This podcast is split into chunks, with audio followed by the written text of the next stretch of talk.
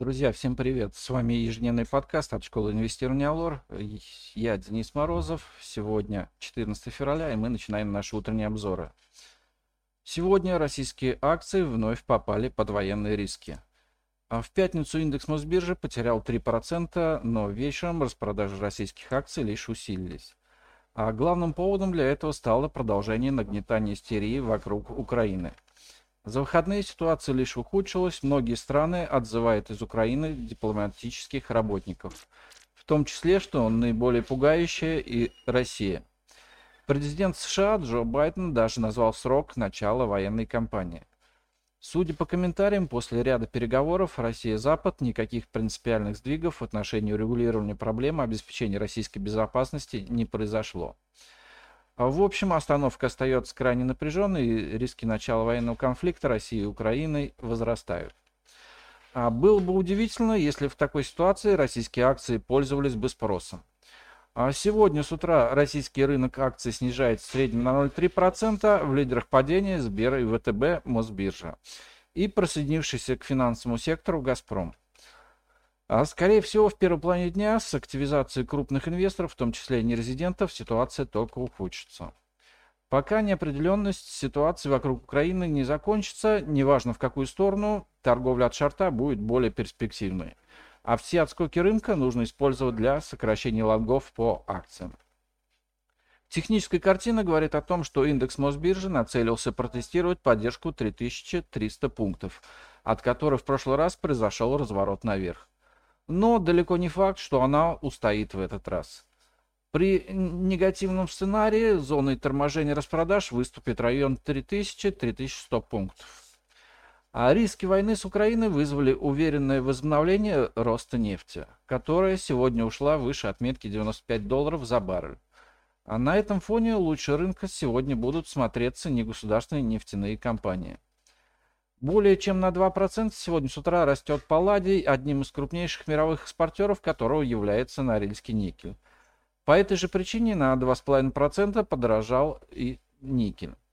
На этом фоне акции Норникеля с утра торгуются в зеленой зоне, но не факт, что они удержат в ней, удержатся в ней и далее при усилении общего бегства из рублевых активов.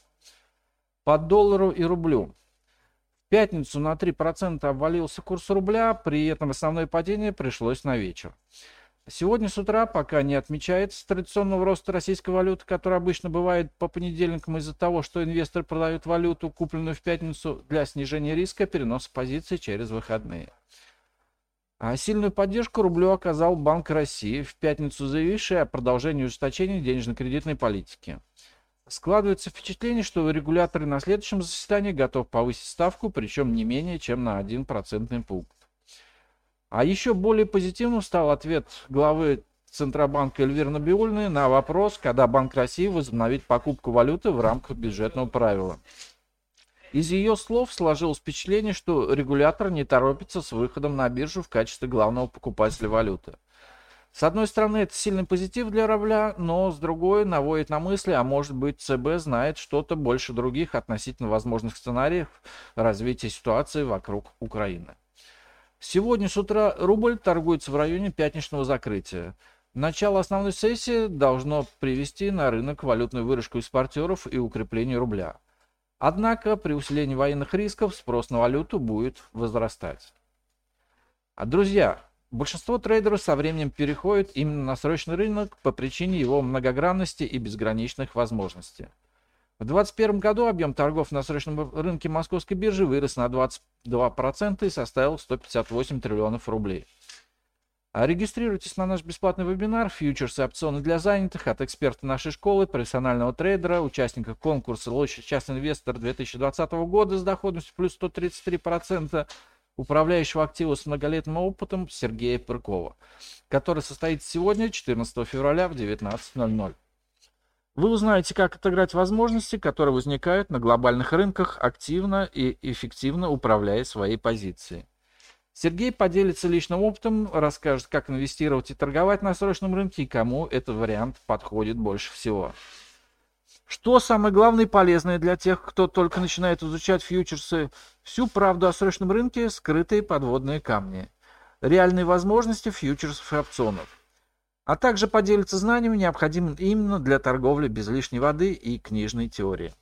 И бонусом вам будет предоставлен материал с описанием двух торговых стратегий на срочном рынке, которые вы можете применить в своей торговле.